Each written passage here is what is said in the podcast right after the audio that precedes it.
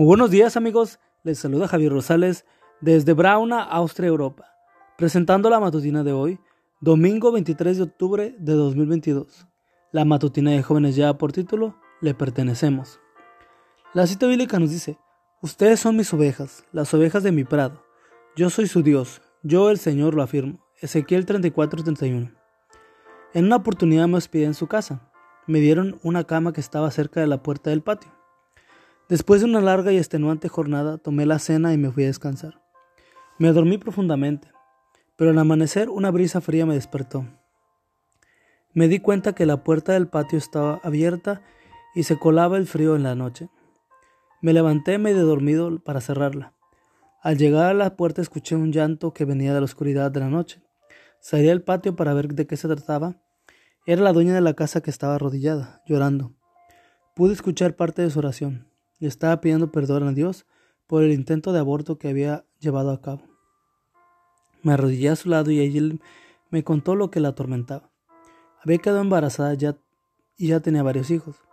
La situación económica era difícil para su familia y una persona más complicaría las cosas. Por eso buscó consejo con sus amigas, quienes le dieron, le dijeron que era mejor interrumpir el embarazo y le aconsejaron tomar insecticida. Ella preparó todo y un día se lo tomó. Se tomó un frasco de un, insecticida muy común en el mercado.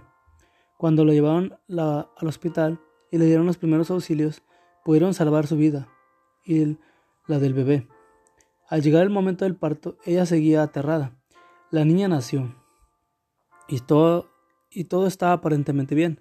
Con el paso del tiempo se supo que había un problema con la vista del bebé. Después desde muy pequeña le indicaron lentes para poder ayudarla con la visión.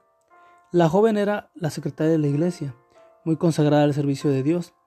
Detrás de los gruesos anteojos tenía los ojos azules más hermosos que he visto.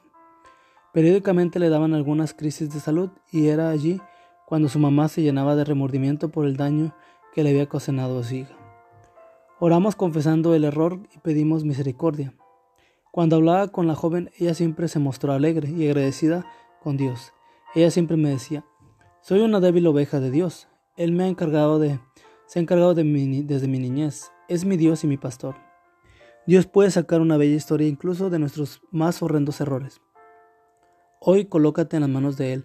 Él te dice, tú me perteneces, yo estoy al control de tu historia.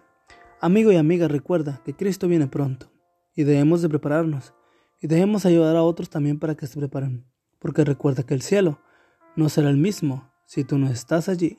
Nos escuchamos hasta mañana. Hasta pronto.